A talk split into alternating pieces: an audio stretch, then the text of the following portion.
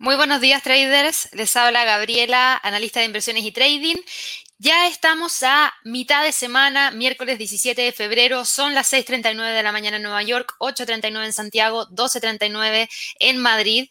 Y hoy día partimos con este gráfico, el gráfico que les estoy mostrando ahora, que es el Bitcoin, porque logró romper los 50.000 con fuerza, inclusive llegó a un máximo histórico en 50.000, perdón, 51.772, casi llegando a los 52. Y obviamente no puedo no destacarlo, porque los movimientos hacia el alza no han parado en, la última jornada, entre ayer y hoy día, se ha movido más de un 9,87% y ha llegado a quebrar niveles muy importantes que obviamente son máximos históricos y que se habían venido respetando hace algunas jornadas. Y esto tiene que ver mucho con lo que hemos estado conociendo en los últimos días. El repunte que ha tenido esta criptodivisa que subió hoy día casi un 6% hasta este nivel que les mencionaba de los 51.772, nos muestra que durante este último año se ha quintuplicado su valor. Y obviamente esto para algunos es algo que genera mucha incertidumbre. ¿Por qué? Porque aquí estamos viendo mucha especulación en torno a los mercados financieros y obviamente las criptodivisas, que son lo más riesgoso porque no están regulados, es, por decirlo así, el, parámetro que utilizamos para poder medir qué tanto apetito al riesgo hay dentro del mercado. Y hoy en día hay mucho apetito al riesgo y ese fuerte apetito al riesgo se siente a raíz de estos movimientos dentro de las criptodivisas, en donde hay traders y hay inversionistas que están moviendo sus capitales hacia este mercado, un mercado altamente riesgoso y que solamente lo están haciendo a raíz de qué? A raíz de la gran cantidad de estímulos que están entregándole a la economía, sobre todo en Estados Unidos. Hay algunos fieles a las criptomonedas que obviamente se oponen a que el activo digital esté acaparando más atención que lo que debería tener, porque el movimiento tendría que ser un poquito más tranquilo, especialmente tras la reciente compra de Tesla, en donde pusieron más de 1.500 millones de dólares que habíamos mencionado. Conocimos también que MicroStrategy Inc va a vender 600 millones de dólares en bonos convertibles y los va a utilizar para comprar más tokens, más tokens de Bitcoin. Por ende, aquí tendríamos otra compañía que va a vender bonos que son, eh, que son seis, por alrededor de 600 millones de dólares y los ingresos que tengan de esa venta lo van a utilizar directamente para poder comprar bitcoins y eso obviamente que genera especulación dentro del mercado. El paso de MicroStrategy es una señal de advertencia si es que alguna vez hubo una una idea de que las cosas están saliendo un poquito fuera de control dentro del mercado de las criptomonedas. ¿Por qué? Porque eh, obviamente aquí hay fuertes movimientos que se están dando dentro del mercado y que podrían generar una volatilidad que aquellas personas que ingresan en la punta del movimiento podrían tener una corrección mayor. Ahora, hay otras personas que consideran que la demanda de los inversionistas institucionales y de las empresas va a aumentar con el paso de los meses y obviamente eso va a generar nuevas ganancias. Hay algunos que consideran que hay varias razones por las cuales el Bitcoin se está disparando, pero que la más destacada es la tendencia que inició MicroStrategy y que popularizó Tesla al mover los balances institucionales perdón, hacia el Bitcoin para poder protegerse frente a la inflación que ellos ven que se avecina. Así que igual interesante porque hay unos que dicen, ok, Tesla y MicroStrategy son los primeros. Vamos a ver cuántos más llegan porque yo creo que van a llegar más. Eso es lo que dicen algunos analistas. Y obviamente eso debería generar mayor movimiento hacia alza por parte de esta criptodivisa. Y la idea de esto es tratar de protegerse de la inflación que eventualmente llegaría por la cantidad de estímulos que hay actualmente dentro de la economía. La verdad es que la actividad de los futuros del Bitcoin sugieren que los operadores no ven un final repentino del movimiento alcista. De, los diferenciales se siguen ampliando entre el activo y los futuros que tenían durante el mes de marzo. Y por otro lado, eh, hemos visto también que hay estrategas como el de JP Morgan que afirmaron que la volatilidad del Bitcoin tiene que disminuir para evitar que se se desvanezca, perdón, su recuperación. Así que vamos a ver si es que tenemos algún tipo de corrección porque hemos tenido movimientos muy importantes hacia el alza. De todas maneras, el próximo nivel de resistencia está en 52.000 y el siguiente en 53.470. La pendiente sigue estando muy, muy marcada hacia el alza y hasta el momento no hay nada que nos diga que va a cambiar de tendencia, no en términos técnicos. Lamentablemente, para aquellas personas que están buscando la gran corrección, todavía no hay ninguna señal de que eso se vaya a dar.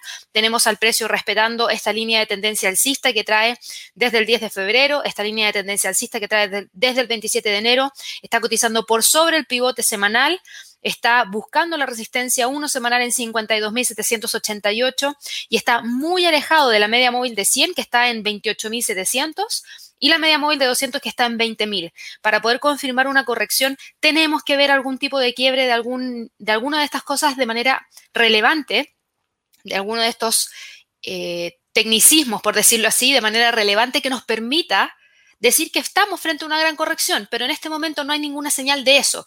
Y tengo que ser súper enfática en decírselos porque esto mismo me pasaba cuando estábamos en el año 2000, creo que fue 2013, 2014 con el Standard Poor's. Y en el Standard Poor's pasaba exactamente lo mismo.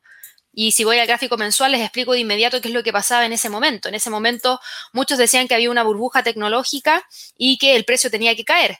Y estoy hablando del año 2013, cuando el precio había alcanzado nuevos máximos históricos. Y la gente empezó a decir, ya por el 2015, que venía la gran corrección del de, eh, Standard Poor's y que nos iba a dejar en niveles de los 1167, que era lo que se tenía anteriormente. Y esa gran corrección nunca llegó. Por el contrario, el precio lo único que hizo fue moverse con fuerza hacia el alza y desde ese punto, en donde estaba toda esa especulación, prácticamente en el 2015, se movió más del 91,66% hacia el alza. Entonces aquí sí quiero que presten mucha atención a los temas técnicos. No empiecen a acumular posiciones que vayan en contra de la tendencia, porque eventualmente podrían salir con un margin call. Vi que ocurrió eso durante ese periodo de tiempo a muchos clientes, solamente por tratar de apostar a cuál iba a ser la gran corrección del instrumento y lamentablemente no les fue bien. Hay que esperar las confirmaciones en el trading. Es importante tener paciencia y esperar si lo que están buscando es la gran corrección del Bitcoin. Por lo menos traten de confirmarlo con algún rompimiento de algún nivel de precio clave, porque la verdad es que en este momento hay mucha fuerza y no se ve algún tipo de corrección que nos deje en torno a los niveles que teníamos a principios, perdón, en septiembre del 2020, 10.210 todavía no vemos esa corrección y recién para poder ver que el precio vaya a intentar llegar hacia esa zona tiene que quebrar todas estas líneas de tendencias alcistas que les menciono acá. Ahora, a raíz de este movimiento hacia el alza que ha tenido el Bitcoin hoy día, hay otras criptomonedas que retoman el movimiento alcista.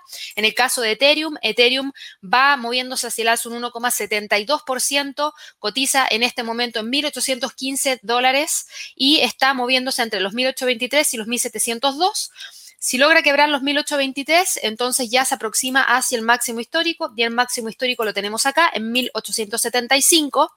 Y para el Ripple, Ripple ayer tuvo un movimiento importante hacia la baja, terminó cerrando con una caída de un 5,4%, pero lo importante es que ayer no quebró los 0,50 de manera definitiva fue un falso rompimiento. El precio efectivamente llegó a niveles por debajo de los 0,50, pero rápidamente corrigió hacia el alza y hoy día está respetando ese nivel para ver si es que logra posicionarse nuevamente sobre la línea de tendencia alcista que trae desde el 29 de enero y buscar una vez más los 0,60 como próximo nivel de resistencia. Vamos a tener que seguir monitoreándolos durante el resto de esta jornada y quería partir con las criptomonedas hoy día porque hemos visto movimientos súper importantes hacia el alza que claramente eran destacables y que también explican un poco el sentimiento que hay dentro del mercado. Así que bueno, ya visto eso, nos vamos ahora rápidamente a mirar un poquito lo que ha pasado con los mercados, porque fíjense en los mercados, hoy día en la bolsa europea tenemos movimientos bajistas, no tenemos movimiento alcista.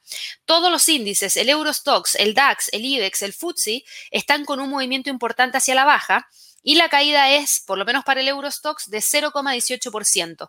Si yo voy al calendario económico, se van a dar cuenta que no tuvimos muchos eventos fundamentales para Europa. Tuvimos obviamente el registro de vehículos alemanes, que es un dato de bajo impacto, también para Francia, bajo de dato impacto, y lo único más importante que tuvimos durante la jornada del día de hoy fue el comunicado de política monetaria del Banco Central Europeo.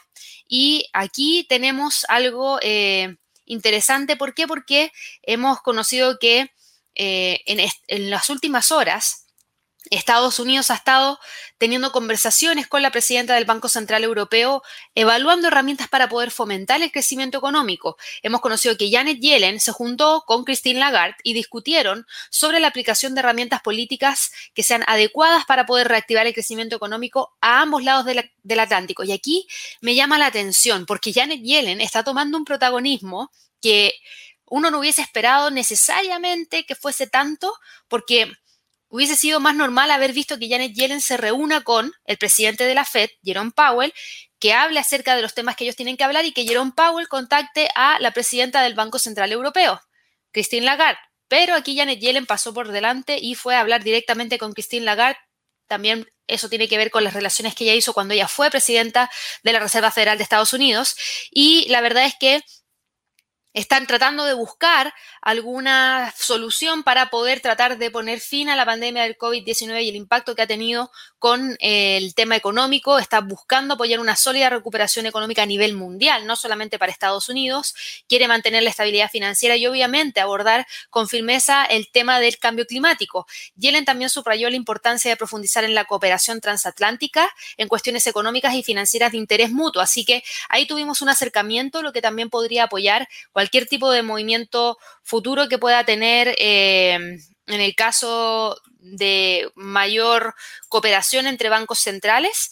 Y por otro lado, tenemos el tema de los movimientos que estamos viendo ahora mismo, movimientos para estos principales instrumentos que no tienen que ver con el calendario económico.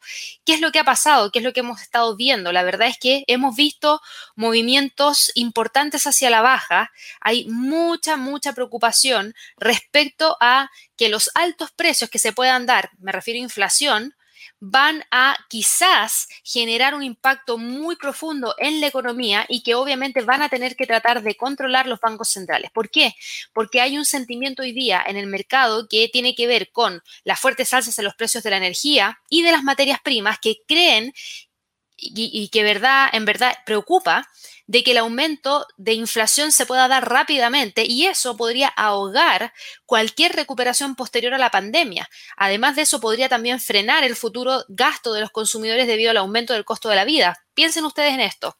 Si ustedes de la noche a la mañana tienen que pagar más por la gasolina que estaban usando, tienen que también ver que gran parte de las materias primas subieron su costo y no tienen más ingresos, ¿qué van a hacer con el excedente que les queda? Ocuparlo para estas cosas que son esenciales para la movilidad y también de consumo. Y obviamente eso les disminuye la capacidad de excedente que ustedes tienen para poder comprar cualquier otra cosa. Cualquier otra cosa me refiero a servicios, automóviles, relojes, computadores, teléfonos celulares, etcétera, etcétera, etcétera, que son las compañías que podrían ver mermadas sus ventas a raíz de esto. Y ahí es donde está la preocupación del mercado accionario hoy día, que a raíz de los altos precios del el petróleo, a raíz de los altos precios de otras materias primas, podríamos tener una inflación muy fuerte que finalmente lleve a que no haya ese consumo que se estaba dando hace dos meses atrás y que ayudaba a la recuperación. Por ende, eso es lo que está preocupando hoy día el mercado accionario y por eso tenemos este sentimiento hacia la baja y vemos al Eurostox cayendo alrededor de 0,18%. Cotiza en 3.718, la resistencia está en 3.726 y el soporte para la jornada del día de hoy estaría en torno a los 3.700 puntos. Para el DAX, el DAX cae con mayor fuerza un 0,51% y aquí entonces vamos a dejar lo siguiente como condición para el DAX.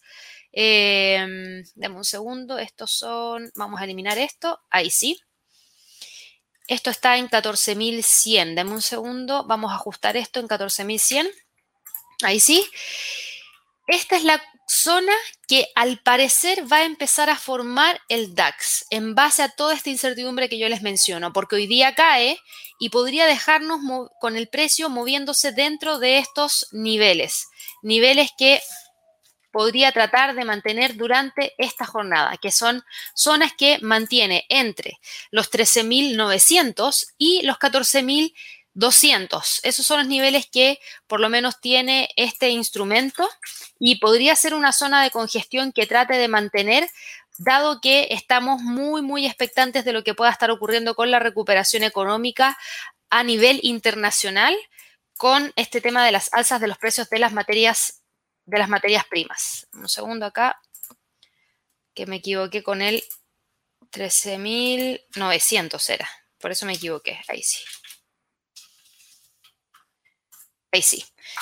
Esos son los niveles más importantes para el DAX, 14.200, 13.900. Ahora, para aquellos que hacen trading de más corto plazo, hoy día tenemos la resistencia en 14.085 y el piso que está en torno a los niveles de los 13.900 porque el precio trató de llegar a ese nivel, se mantuvo y obviamente está dando la pelea para ver si es que logra cerrar esta jornada sobre los 14.000.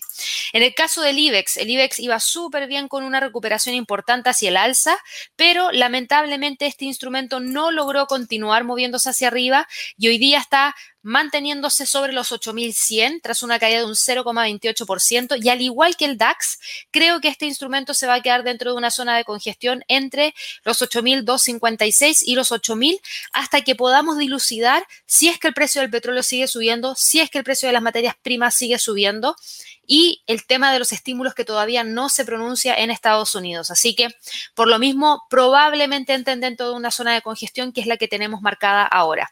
En términos de niveles para esta jornada, tenemos la resistencia en 8200, el piso en 8100 y si quiebra el piso, podría ir a buscar los 8050. Para el FTSE del Reino Unido, el FTSE obviamente se acopla a este sentimiento de incertidumbre que actualmente corre dentro de la bolsa en eh, Europa. La verdad es que los índices tuvieron una fuerte recuperación y estamos prácticamente en niveles de prepandemia. Por ende, si nos olvidamos de la pandemia, quedamos exactamente igual a los niveles que teníamos antes de la pandemia. La diferencia está en la siguiente, en que hay desempleo alto, a diferencia de lo que teníamos en la prepandemia hay eh, elevación de precios del petróleo, hay elevación de costo de materias primas que podrían significar mayores costos de la vida y eso podría significar menor consumo. Y ahí es donde hay una diferencia entre lo que teníamos prepandemia a al nivel actual en el cual nos encontramos, porque cuando yo les digo estamos igual que antes de la pandemia, me refiero a los precios en los cuales cotizan la mayoría de estos índices. Algunos de ellos están con máximos históricos, quiere decir que están incluso cotizando por sobre lo que cotizaban antes de la pandemia, y hay otros que están ahí dando la pelea cotizando en niveles muy cerquita a los que tenían antes de la pandemia. Pero la gran diferencia está ahí, en donde sí tenemos indicadores que lamentablemente no son positivos y que podrían significar que obviamente haya una corrección porque no tenemos mucha información respecto a qué tanto pueda impactar este cambio o esta variación en los precios en el corto plazo. Ahora, los bancos centrales, incluido el Banco de Inglaterra y la Reserva Federal de Estados Unidos, han señalado su intención de mantener una política monetaria flexible en los próximos meses. Y obviamente los participantes han dicho, ok, eso tiene que ser así, porque si suben los precios y además no mantienen una política monetaria flexible, la gente va a tener menos poder adquisitivo aún. Por ende, obviamente, si el escenario ya era negativo, ahora podría ser más negativo. Y es obvio que los bancos centrales van a tratar de mantener eso, pero si es que hay una sobreinflación, en algún punto van a tener que ajustar la política monetaria y ahí es donde... Eh, el mercado se asusta un poco. En términos de niveles para el FTSE, hoy día está moviéndose entre los 6.800 y los 6.700 y son los niveles que vamos a dejar para esta jornada. En cuanto al mercado en Estados Unidos, el premercado también cae hoy día. En cuanto a calendario económico, no tenemos ningún fundamental que hayamos conocido. Es muy tempranito en Estados Unidos, son las 6.58 de la mañana y recién vamos a tener un dato importante a las 8.30 con las ventas minoristas y las cifras de índices de precio al productor. Así que si bien hoy día se mueve hacia la baja, ojo con estos datos porque podrían cambiar el rumbo de este instrumento. Ahora el movimiento bajista es de un 0,08%. Ayer cerró el Standard Poor's con una caída de un 0,55% y respetó la línea de tendencia hacia el alza que traía desde el 4 de enero. Pero aquí sí estamos viendo una posible señal de rompimiento, pero todavía no estamos frente a un cambio de tendencia. ¿Por qué? Porque el precio todavía se mantiene sobre la línea que está desde el 10 de febrero. Así que estamos ahí, dando la pelea a ver si es que el precio logra rebotar hacia el alza y quedar nuevamente sobre los 3.940. Ahora, el mismo sentimiento y la misma percepción y la misma evaluación que hicimos para la bolsa en Europa es lo que está pasando y lo que está arrastrando hacia la baja al mercado accionario en Estados Unidos. De todas maneras, en términos de niveles para el día de hoy, por lo que se ve, tendríamos 3.909 como soporte y 3.940 como resistencia en extensión hacia los 3.958. Para el Dow Jones, el Dow Jones también cae alrededor de un 0,08%. Esto ya está obsoleto, esto está obsoleto. Tenemos esa línea de tendencia hacia el alza que trae desde el 10 de febrero. Tenemos una línea de tendencia alcista que trae de más largo plazo, que la vamos a volver a trazar porque si no se nos pierde la extensión. Creo que era esta de acá. Así que aquí tampoco hay cambio de tendencia, pero el precio está tanteando un posible quiebre. El día de hoy, al, ver las caídas, fíjense que el movimiento bajista nos dejó con un mínimo en 31.439 y el precio se logró mantener sobre la línea de tendencia hacia el alza que trae desde el 10 de abril y sobre el punto pivote semanal que está en 31.400. La resistencia está en 31.616. Para el Nasdaq, el Nasdaq también corrige hoy día, era esperable. Eh, hace un par de días atrás ya había quebrado esta pequeña línea de tendencia hacia el alza que estaba muy marcada y hoy día está poniendo en duda la línea de tendencia alcista que traía desde el 2 de febrero prácticamente. En realidad desde el 4 de febrero, entre el 2 y el 4, por ahí más o menos. Y el precio, si bien la mantuvo ayer, hoy día la quebró, pero no hay que asustarse tanto todavía porque el precio sigue manteniéndose sobre el pivote semanal. Por ende, esta zona en la cual se encuentra rápidamente podría tratar de moverse hacia arriba y dejarnos nuevamente sobre la línea de tendencia alcista. De lo contrario, aquí sí hay que prestar un poquito más de atención porque el próximo nivel de soporte estaría en 13.600, que es un nivel que mantiene desde el 8 de febrero.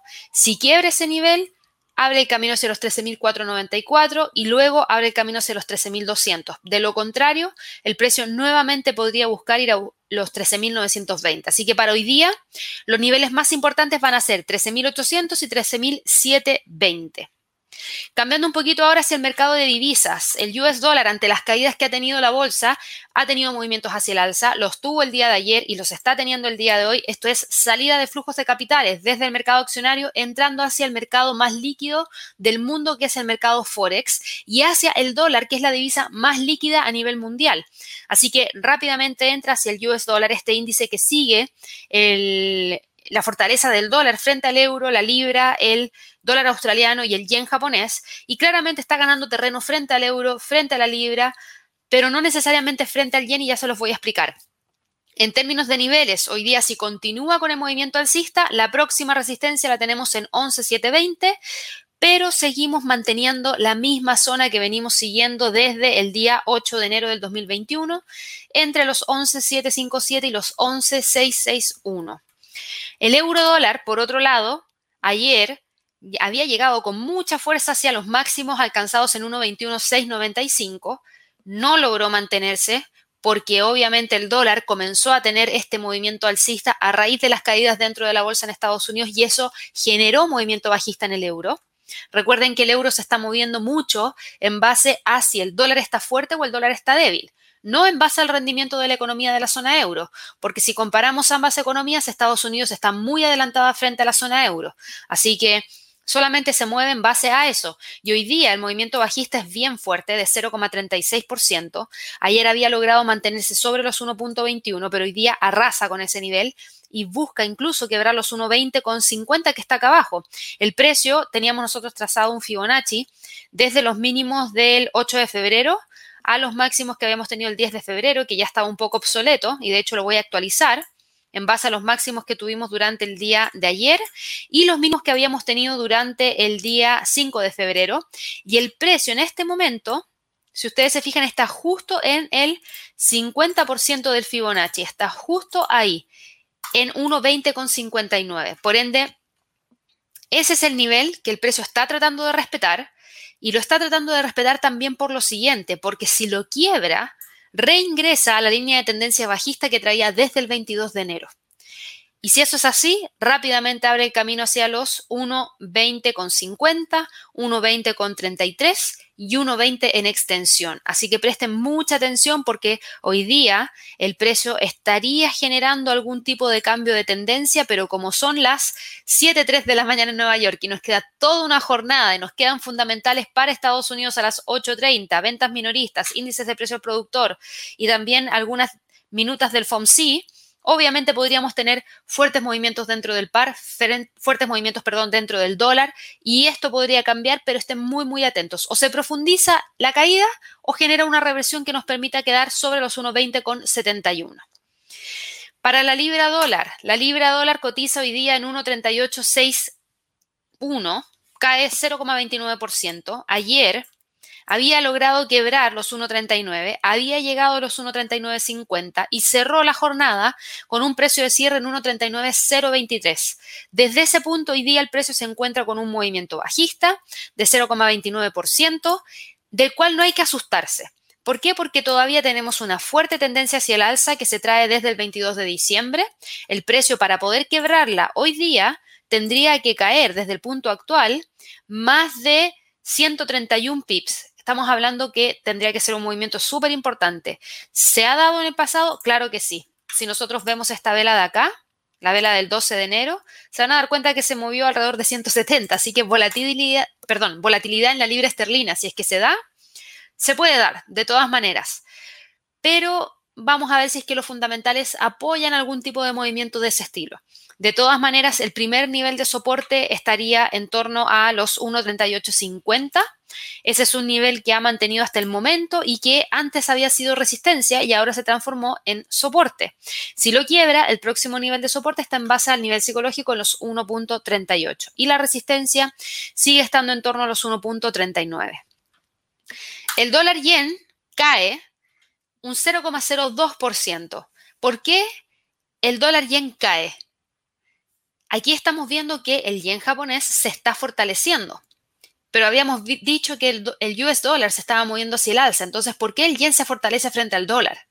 Y es porque el yen japonés es un instrumento de refugio. Y ante tanta volatilidad, algunos inversionistas llevan sus capitales hacia el yen japonés.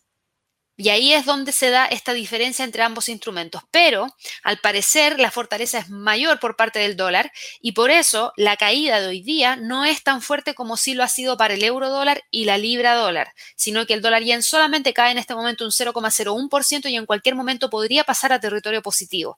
De hecho, vemos una vela doji que muestra incertidumbre y probablemente hoy día el precio se esté moviendo entre la resistencia 2 semanal en 106,25 y el nivel de soporte en torno a los 105,80 que antes había sido una resistencia y que ahora se transforma inmediatamente en un nivel de soporte. Por último, pasando al mercado de materias primas, tenemos al petróleo. Fíjense en el petróleo, y esto es lo que les hablaba y por esto hay tanta preocupación dentro del mercado accionario. El precio del barril de petróleo sigue con bastante fuerza hacia el alza, va en 60,70 dólares por barril. Si yo voy a un gráfico mensual, se van a dar cuenta de lo siguiente. Este instrumento ya está en niveles prepandemia, ya está cotizando en niveles prepandemia.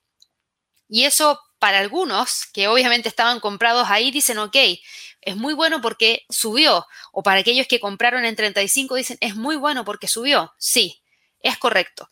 Pero ahora tienen que empezar a pensar que la gasolina les va a salir más cara. Y si bien en términos de inversión es bueno que el precio del petróleo haya subido, en términos económicos no es tan bueno porque no apoya mucho a la recuperación, porque hace más costoso el poder acceder al petróleo para poder transportarse. Y eso podría ralentizar la recuperación económica en momentos en los cuales estamos pasando por un duro momento con altas tasas de desempleo, con una baja cantidad de consumo que obviamente no apoya a que rápidamente aumente el empleo. Así que tenemos eso que obviamente preocupa y hay que ver hasta dónde llega el precio de este instrumento. Aquí yo estoy en un gráfico mensual y el próximo nivel de resistencia que me arroja la acción del precio lo tenemos prácticamente en 62,40 y luego de eso ya mirando los 65 dólares por barril. Si miramos la tendencia, la tendencia en gráficos diarios está muy marcada hacia el alza. Logró salir sin ningún problema por sobre los 59 y está buscando los 61 dólares el barril. De hecho, ahora mismo quiebra la resistencia 1 semanal en 60,55. Próximo nivel más importante lo tenemos en 61,64. ¿Y qué es lo que ha pasado con el tema del petróleo? Bueno, Texas ha sido uno de los estados que produce más petróleo y gas natural que cualquier otro estado en Estados Unidos. Y sus operadores, a diferencia de los de Dakota del Norte o de Alaska, no están acostumbrados a lidiar con temperaturas tan bajas como las que han tenido en estos últimos días. Se han cerrado numerosas refinerías en Texas eh, y obviamente esto ha dejado fuera una gran cantidad de producción en las zonas petroleras, perdón, que están alejadas de la costa del Golfo. Entre 500 mil y 1,2 millones de barriles diarios de la producción de crudo del estado de Texas han sido cerrados por el clima y esto obviamente que genera un impacto directo dentro del precio del barril de petróleo. Es probable que este efecto dominó reduzca la producción proveniente desde Estados Unidos durante varias semanas. Y eso, obviamente, con una mayor demanda, podría llevarnos a ver cifras que vayan con fuerza hacia arriba. Hay carreteras que están muy heladas en el estado de Texas y eso interrumpe el transporte de camiones de todo tipo de materiales, desde arena hasta cemento. Por ende, eso también debería generar una disminución en la demanda proveniente desde esos lugares en específico. Así que ahí va a tratar de ajustarse un poquito.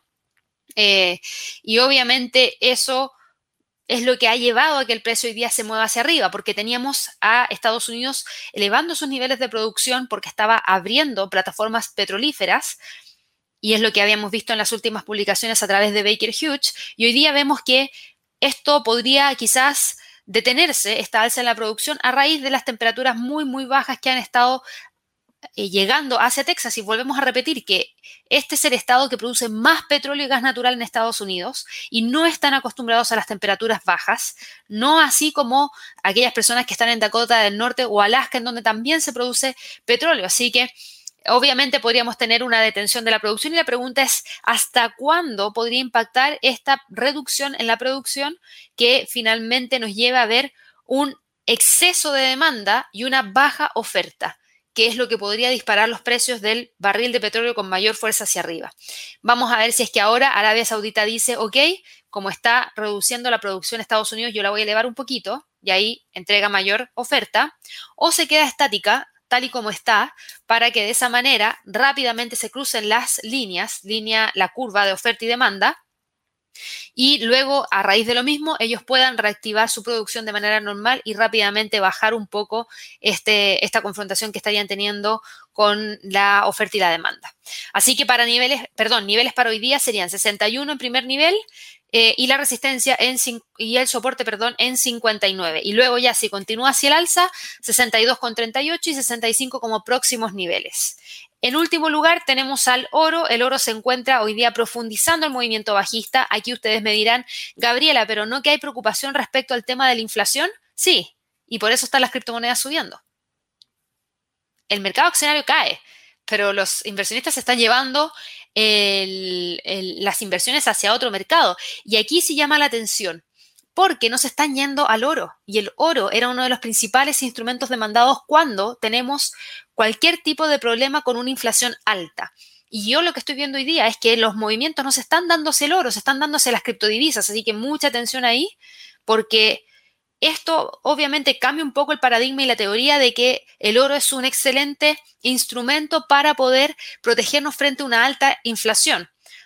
Claramente aquí estamos viendo que el mercado cuando está combinado con apetito al riesgo, no prefiere el oro y prefiere otros instrumentos como las criptodivisas. Y eso ha generado que el precio del oro caiga hoy día un 0,18% y entre ayer y hoy esté cayendo alrededor de un 2,36%. El próximo nivel de soporte lo tenemos en 1781 y el siguiente nivel está en 1762, que es el 50% del Fibonacci. Así que seguimos con el canal bajista, no hay cambio para nada.